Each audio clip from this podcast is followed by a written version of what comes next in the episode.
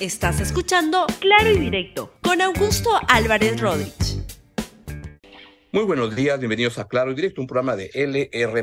Llegó la misión de la OEA al Perú, fue una misión que fue convocada, eh, solicitada por el gobierno peruano, el presidente Castillo, hacia el día 12, 11 de octubre, y que una sesión del Consejo Permanente, una semana después, se aprobó que viniera, creo que fue hacia el 20 de octubre, y ya están en Lima, han llegado el día de ayer, está con todos sus integrantes, que incluya a seis cancilleres de la región y un vicecanciller, y el señor Eladio Loizaga es su vocero y ayer declaró lo siguiente. Queremos informarles que el objetivo de nuestra visita es uno solo, escuchar al Perú, y que a ello vamos a dedicar todo nuestro tiempo y energía durante nuestra estancia en su país. Vamos a escuchar a los poderes ejecutivo, legislativo y judicial en varias de sus representaciones. Vamos a escuchar al gobierno y a la oposición. Vamos a escuchar a representantes religiosos, sindicales, empresariales, profesionales y de la sociedad civil. Sabemos de antemano que no tendremos la oportunidad de escuchar a todos, pero tenemos la firme intención de recabar la mayor cantidad de voces posibles. Sepan, estimados peruanos y peruanas, que todos los integrantes del grupo de alto nivel estamos sumamente comprometidos con la tarea que nos han encomendado los países de las Américas y el Caribe realizar una visita al Perú con el fin de hacer un análisis de la situación, de la que posteriormente informaremos al Consejo Permanente. La visita a Lima de este grupo de alto nivel es una manifestación visible de ese apoyo unánime de los países de la América y el Caribe al Perú. La OEA y sus Estados miembros han expresado su disposición de brindar apoyo y cooperación al requerimiento de Perú a través de gestiones que promuevan el diálogo y fortalezcan el sistema democrático de gobierno. Pues está llegando, es una misión que, que le ha pedido el gobierno peruano debido a que considera el gobierno peruano que hay una situación de un golpe de Estado en marcha. Yo les he expresado varias veces en este programa que discrepo con esa posición. Yo no creo que haya un golpe de Estado en marcha, que lo que hay es otras razones por las cuales se convoca a esta misión. La, la, el Consejo Permanente de la OEA aprobó la, la, llegada de, de, de, esta misión. Pues están acá en el Perú y enhorabuena. Lo que creo es que, al margen de lo que pensemos, creo que es una buena ocasión para que uh, representantes de, uh, de la, del, del, gobierno de la OEA en esta misión, pues vengan, tomen nota y ojalá que todas las reuniones que tengan, pues les permita llegar a una, a una conclusión de qué es lo que está pasando en el país. Yo creo que más o menos es objetivo lo que está pasando en el país.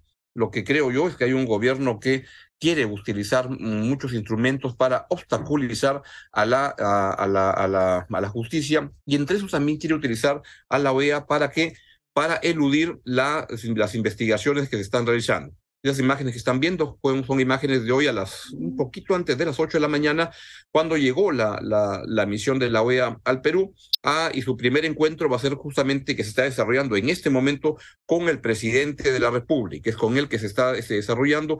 Vamos a ver qué es lo que este, están planteando, qué es lo que, lo que, lo que, lo que quieren conversar, y entonces van a tener una, una serie de eh, reuniones con diferentes instancias en el, en el país y ojalá que se lleven una conclusión y puedan llegar a una conclusión correcta de qué es lo que está pasando y que no se dejen utilizar por parte de sectores políticos de diferentes lados para utilizar a la OEA con otras motivaciones.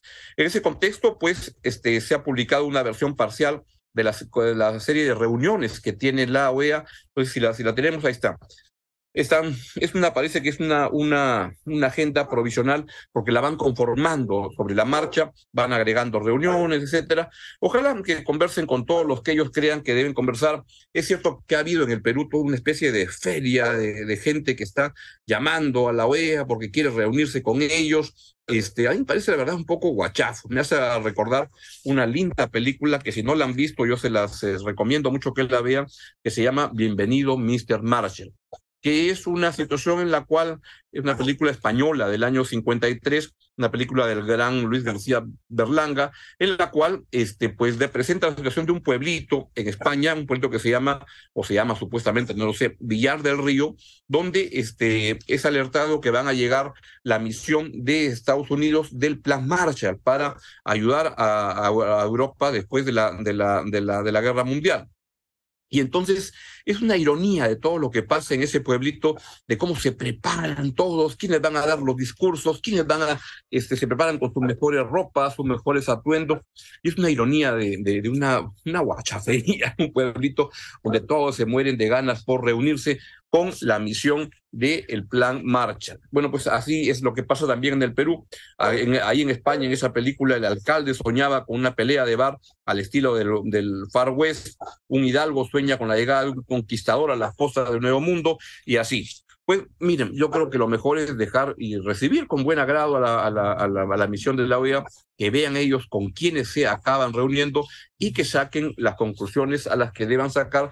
Ellos van a emitir un informe, que es un informe destinado al Consejo Permanente de la OEA, y en función de eso, pues, este, se van a tomar unas decisiones. Ojalá que llegue a una buena, una buena conclusión y ahí van las cosas.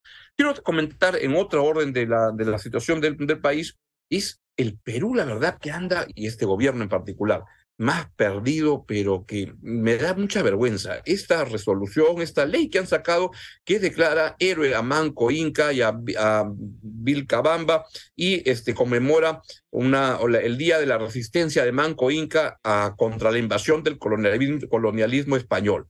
Vean al presidente de la República cuando lo anunció hace unos días.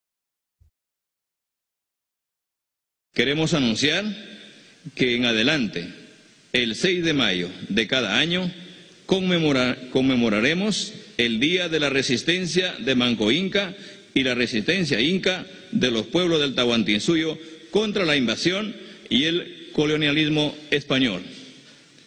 Al hacer entrega de estas normas, ratifico mi compromiso de mi gobierno de seguir trabajando de manera conjunta, tal como lo estamos haciendo el día de hoy, tanto el Congreso como el Ejecutivo, para mejorar las condiciones de vida de todos los peruanos, para respetar y hacer respetar la voluntad popular y con ello sentar las bases de una democracia sólida y un país más justo y equitativo.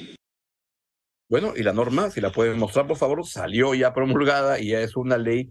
Y, y esto ocurre en un eh, contexto en el cual se busca este, un pasadismo que yo siento que tiene mucho de, de, de guachafería, la verdad, debo lamentarlo, porque este, lo que tiene es el justificar, y es esta, esta victimización que el presidente Castillo lo hace estupendamente bien, que el Perú hubiera sido un país potente y todo, si no hubiera sido por la llegada de los españoles. La verdad que creo que es todo lo contrario, pero en fin, esas son las cosas que pasan de un gobierno que hace de la demagogia su, uh, su, su modus operandi del mismo modo como el presidente del Consejo de Ministros, Aníbal Torres, se lanza contra los niños de San Isidro y Miraflores del modo siguiente. Véalo, por favor.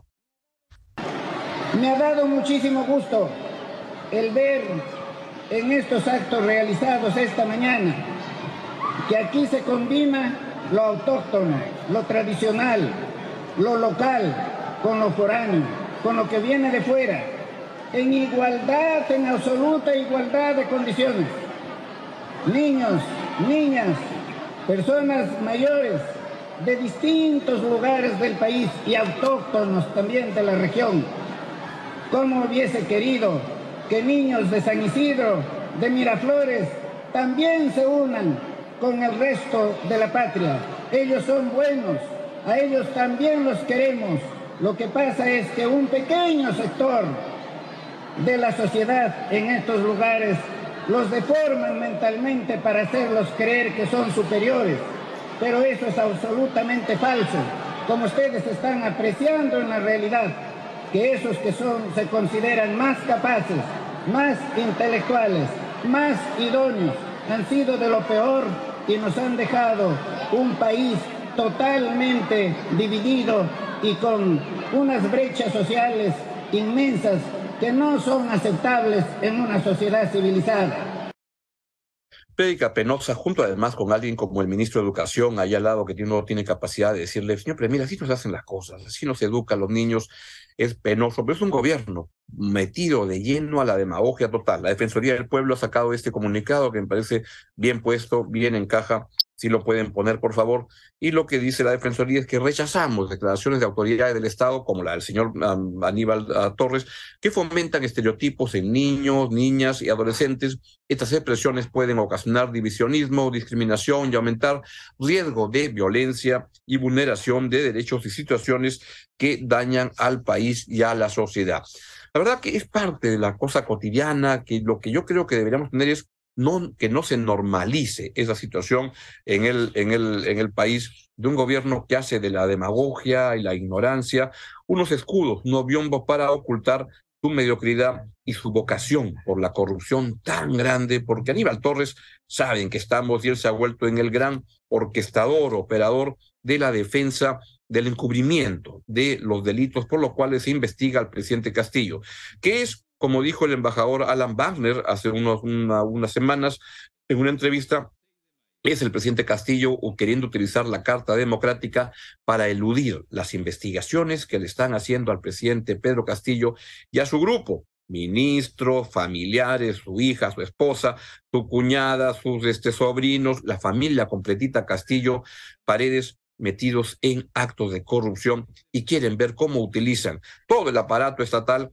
incluido, y en eso Aníbal Torres es la, figura preponderante para eludir, para evadir las investigaciones. Bien, es eso, vamos a ver qué pasa en estos días con la misión de la, de la OEA que está en Lima.